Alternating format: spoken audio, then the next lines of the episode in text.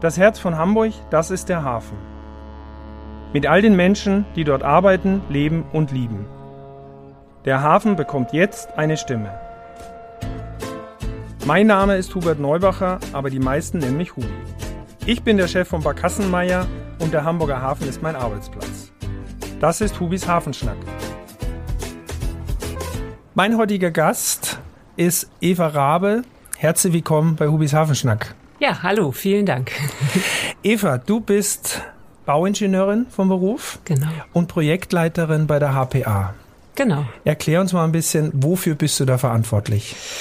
Also wenn man generell über Projektleitung spricht, dann ist man eigentlich äh, in dem Projekt der Entscheider. Also man hat natürlich erstmal einmal im Blick, dass alles so läuft, wie es laufen soll. Und dann laufen halt alle schwierigen Entscheidungen auf. Also alles, was einfach, was klar ist, das wird meistens von den Planern oder von irgendwem anders entschieden. Und bei uns landen dann meistens die Entscheidungen, wo man nur abwägen kann zwischen verschiedenen Risiken oder verschiedenen Nachteilen und wo man dann eben ja, mhm. die Entscheidungsinstanz ist, beziehungsweise es gibt natürlich noch ganz viele andere, die dann bei uns schwierige Entscheidungen treffen. Wir haben natürlich auch ganz viele Fachabteilungen und so weiter. Das ist ja auch ein großes Haus, die haben ja. Ne? Genau. Ne? genau. Das heißt, äh, wir sprechen schon davon, dass es überwiegend Bauvorhaben sind. Ist das ja. so? Ne? Genau. Und ich glaube, du bist so ein bisschen bekannt geworden dadurch, dass du ja so ein bisschen die Herrin der Leuchttürme bist. Das haben wir im letzten Jahr ja mitgekriegt in Blankenese, was ich ja extrem spannend finde. Warum brauchte es dort neue Leuchttürme am Ufer? Ja, ähm, das liegt an der Fahrenanpassung. Die wird, also die Fahrrinne der Elbe wird erweitert an einem bestimmten Abschnitt. Das ist dann die sogenannte Begegnungsbox. Die ist bisher eine Einbahnstraße für die großen Containerriesen. Da darf also nur in einer Richtung, durfte bisher nur in einer Richtung gefahren werden. Und wir haben die Fahrrinne da jetzt verbreitert, sodass da jetzt Begegnungsverkehr, also zwei Richtungen möglich sind. Und dann muss man eben einmal wissen, ähm, dass diese Richtfeuer dazu da sind, eben die ideale Fahrlinie der Schiffe zu markieren. Denn die Elbe ist ja sehr breit und irgendwo im, zwischen linkem Ufer und rechtem Ufer ist halt die Fahrrinne. Die ist aber mhm. ja nicht sichtbar. Die ist ja irgendwo unter Wasser.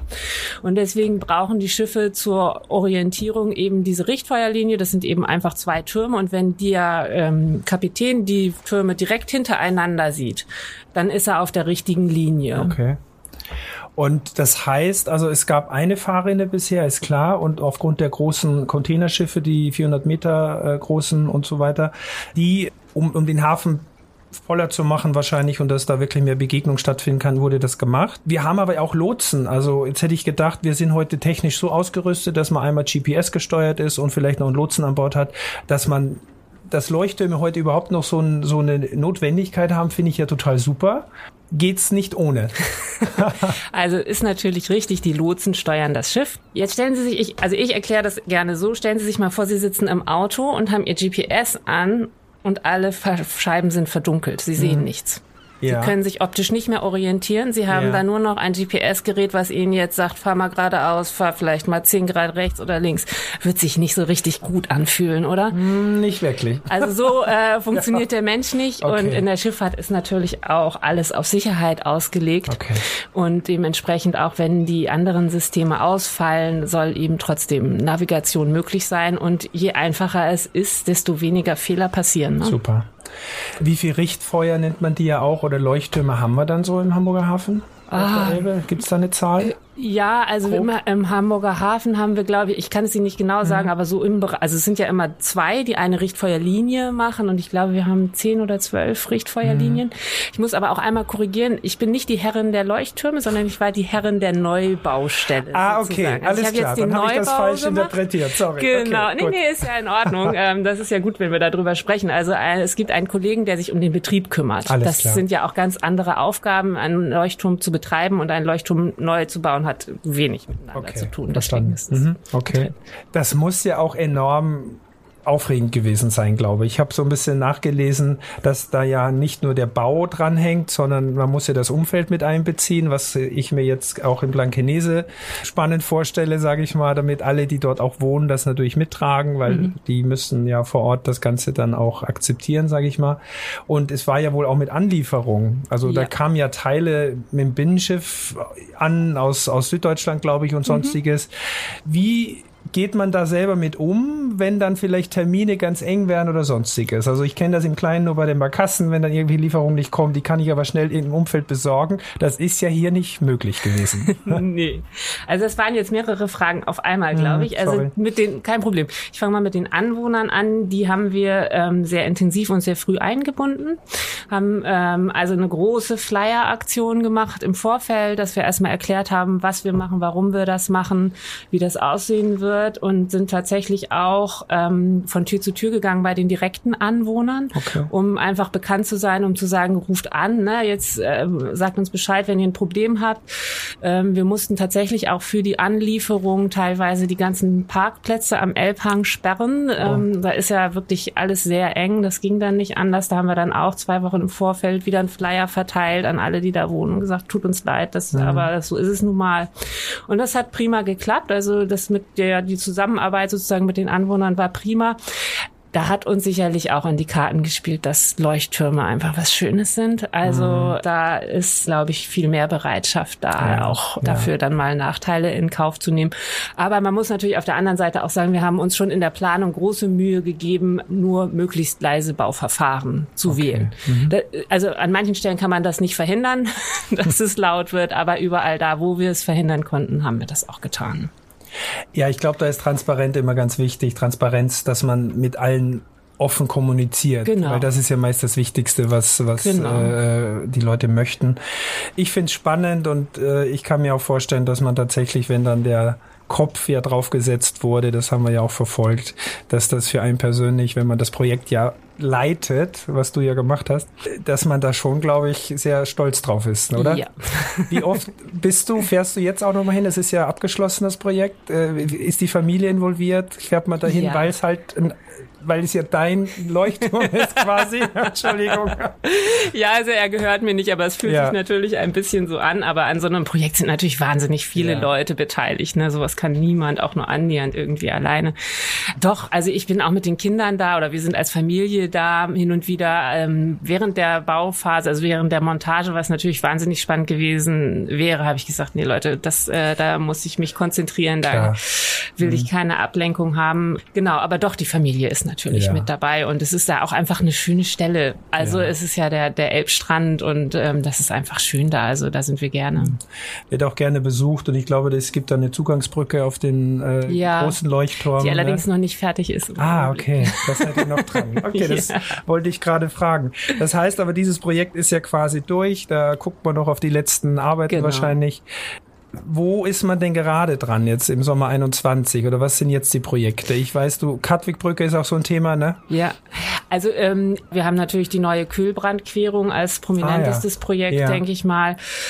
Aber also für mich, ich bin jetzt tatsächlich wieder an der Katwigbrücke. Die neue Bahnbrücke Katwig ist ja jetzt im Probebetrieb mhm. und jetzt wird die vorhandene Katwigbrücke ähm, saniert und ein bisschen umgebaut. Die ist ja jetzt dann eine reine Straßenbrücke. Also für alle nochmal, das, die, die alte Katwigbrücke war vorher eine kombinierte Straßenbahnbrücke. Jetzt haben wir eine Bahnbrücke daneben gebaut und nehmen die Bahn runter von der Katwigbrücke.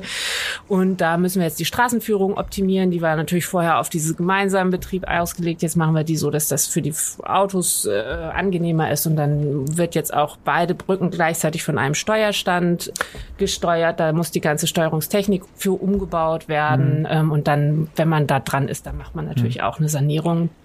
Das heißt, wir müssen natürlich erklären, dass die neue Bahnbrücke Katwig, heißt die wirklich so, genau ja. offiziell, dass das ja eine ist das eine Hebelbrücke oder wie ja, nennt ihr das? Hubbrücke. Eine Hubbrücke, ne? Genau. Das heißt, die öffnet, also die wird ja nach oben gefahren und wieder genau. nach unten.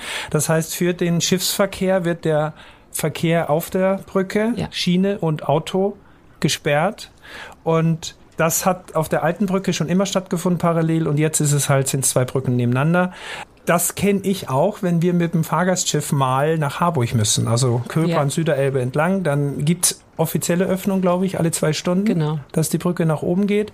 Und hat, der, hat die Schifffahrt Vorrang?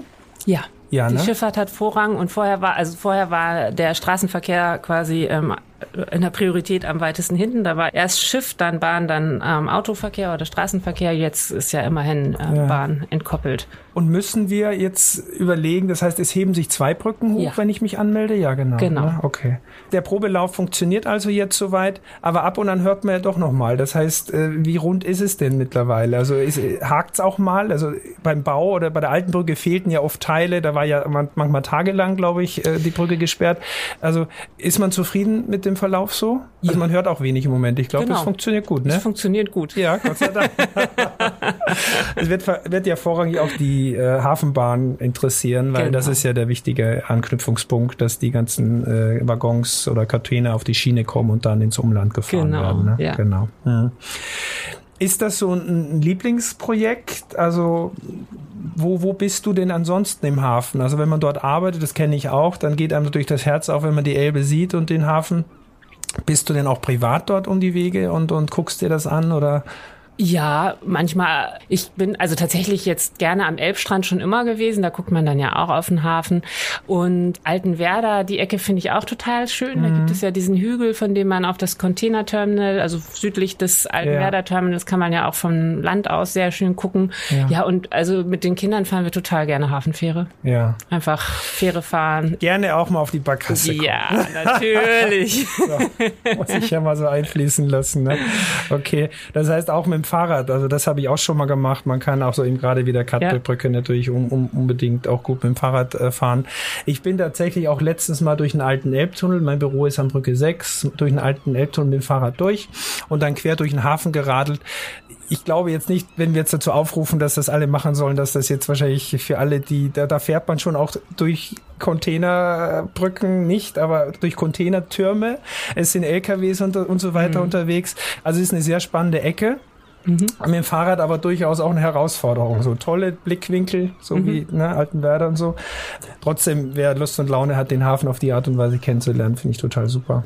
Wir haben ja auch eine extra Fahrradstrecke eingerichtet. Müsste man mal, ich weiß jetzt nicht genau, wo auf unserer Internetseite das steht, aber findet man bestimmt. Es gibt eine Hafenroute für die Fahrräder. Ja, aber das ist doch super. Da muss ich mal gucken. Wahrscheinlich war ich auf der auch fast irgendwo unterwegs, aber ich bin natürlich auch da lang gefahren, wo ich sonst immer bin. Ich bin bei, bei äh, der kleinen Flintwerft vorbeigefahren und so weiter und dann Richtung Hafenmuseum an der Peking und so weiter und dann über die Elbbrücken zurück. Das ist natürlich schon eine Strecke, die vor allem auch von der Architektur her extrem spannend ist, brückenmäßig und mhm. so weiter. Ne? Und man merkt natürlich auch, wo vielleicht noch ein bisschen Bedarf ist, was zu ändern. Also wenn ich irgendwelche Tipps habe, wo noch ein Fahrradweg fehlt, kann ich das ja. immer weitergeben. Ne?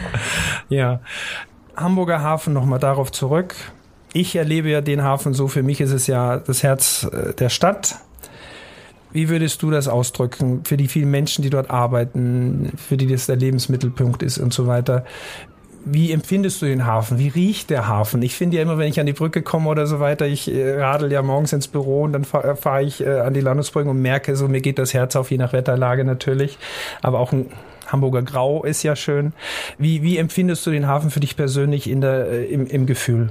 Ist es reiner Arbeitsplatz oder weil für viele, nein. für unsere Menschen, äh, Touristen ist es ja auch, es ist ja eine Sehenswürdigkeit, was ja mhm. das Kuriose ist. Ja, also ich gucke natürlich nicht nur technisch da drauf. Also natürlich gehen bei mir irgendwie im Kopf immer die ganzen Blasen an, wenn ich irgendwas sehe, oh interessant, was ist denn das? Ähm, ja. Und dann durchdenkt man das wahrscheinlich technischer als jemand anders. Aber nein, ich, äh, das ist natürlich auch für mich irgendwie ein spannender Organismus im Prinzip. Also ich finde den Hafen sehr lebendig. Mhm. Und ja, klar, der ist auch laut und ähm, der ist, äh, der riecht auch nicht immer gut. also es sind natürlich die LKWs und und alles, aber es ist eben, äh, ja, es kommt mir wirklich vor wie ein Organismus, der ja. der lebt und der unheimlich spannend ist ähm, mhm. und äh, viele Facetten hat äh, und ja. überall anders aussieht. Jeder Hafenteil hat ja auch irgendwie andere Funktionen. Ich habe eine Ecke, die ich ganz spannend finde. Wir hatten äh, vor einigen Jahren äh, eine eine Hafenrundfahrt, die haben wir genannt Hafenintensivtour und das war wirklich so mit Barkasse zum Köhl Köbrand aussteigen zu Fuß unter der, nicht Köbrandbrücke, aber der Autobahn dadurch. Und da gibt's einen Übergang über die, über die äh, Bahnschienen, wo man auch in, in, den Waltershofer Hafen blicken kann. Da steht man also auf so einer mhm. Metallbrücke mhm. und da finde ich ja pulsiert der Hafen mhm. sehr, sehr intensiv. Ja. Weiß nicht, ob du das da kennst. Und zwar stehst du auf der Brücke, hast unter dir die Bahngleise mhm. durchfahren, hast rechter Hand äh, den Waltershofer Hafen mit den großen Containerschiffen, links geht die Köverbrücke nach oben mhm. und du hast noch die Autobahn daneben. Mhm. Da finde ich, da kommt alles zusammen, was wirklich so ein Hafen ausmacht, wo man sagt, wo ist Bewegung drin und, und hier tut sich was so. Ja. Und ja, Riechen ist so ein Thema.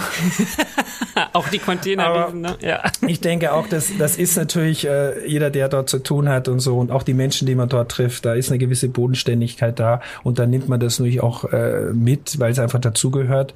Ähm, es ist ja auch gerade Thema, dass die Westerweiterung Eurogate größer werden soll, wo ja ein bisschen Protest war auf der anderen Elbseite und mhm. so weiter. Äh, was sagst du dazu? Ich bin ja der Meinung, wenn der Hamburger Hafen jetzt durch die äh, äh Fahrrinanpassung und so weiter weiter relevant sein will, mhm. kommen wir ja nicht drum rum, solche Dinge zu machen. Also dass ja. diese kontroverse Diskussion verstehe ich, aber wir, es ist ja nötig, ne? Ja, also zum einen ist es ja im Prinzip eine Hafenerweiterung nach innen. Wir genau. nutzen ja um. Und zum anderen ein Hafen, der sich nicht verändert, der wird sterben. Ja. Also ohne ja. Veränderung können wir nicht überleben. Das äh, geht jedem so ein Stück weit und das geht natürlich auch dem Hafen so. Ja. Und ohne Veränderung wird es nicht gehen. wir müssen uns natürlich auf das konzentrieren, was jetzt gefragt ist und mhm. müssen uns anpassen und müssen den Hafen immer wieder umnutzen. Wir können ja nicht nach außen wachsen. Deswegen müssen wir unser Land so immer wieder umgestalten, dass es eben an die aktuelle Situation passt. Und ja, dazu gehört eben dann auch die Westerweiterung. Das ist Höhe Bubendei-Ufer, richtig? Ja, genau. genau. Okay. Ja, ich denke auch, also Veränderung grundsätzlich im Kleinen wie im Großen. Das haben wir ja nun erlebt, was äh, uns im letzten Jahr passiert ist. Ich glaube, da haben viele daraus gelernt, im Positiven vielleicht auch wie im Negativen, dass nur Veränderung uns weiterbringt. Und, und äh, ja, ich sehe es auch so beim Hamburger Hafen, um ihn attraktiv zu halten, wirtschaftlich zu halten und so weiter, ist sowas nötig. Für uns als Touristiker natürlich enorm wichtig, wenn wir diese großen Container sehen ich freue mich schon, wenn ich wirklich mal selber an Bord sein kann und so eine Begegnung beobachten kann von zwei so Containerriesen, weil das ja. ist, glaube ich, schon eine, das ist immer noch etwas am meist beeindruckendsten für unsere Gäste, ich glaube mhm. für, für uns auch nach wie vor, oder für ja. dich vielleicht auch, wenn du an so einem riesen Containerschiff bist und guckst die Wand hoch, 30 Meter oder so und denkst dann oben drauf noch die Container. Das wollen wir auch hoffen, dass das weiter noch gut funktioniert und dass der Hamburger Hafen durch diese ich nenne es ja trotzdem Elbvertiefung, ich weiß. Viele andere auch, aber äh, die, die, es kommt ja aufs Gleiche raus am Ende. Ähm, gut, dass man es geschafft hat und dass man da am Ball ist oder so. Ja, liebe Eva, ich glaube, damit sind wir auch schon durch. Ich danke dir ganz herzlich fürs Gespräch. Äh, hat neue Einblicke gegeben, auch für unsere Zuhörer und äh, wird bestimmt den einen oder anderen nach sich ziehen, der da auch mal einen ganz anderen Blick drauf wirft, eh, wirft auf die Leuchttürme, auf die Brücken und so weiter. Also vielen, vielen Dank, dass du hier warst. Ja, sehr gerne. Ahoi, ciao. Ahoi. Das war unser heutiger Hafenschnack. Ich hoffe, es hat euch gefallen. Für Anmerkungen meldet euch gerne bei uns. Bis zum nächsten Mal. Ahoi. Dieser Podcast ist eine Produktion der Gute-Leute-Fabrik in Kooperation mit Port of Hamburg, der Hamburger Morgenpost und der Szene Hamburg.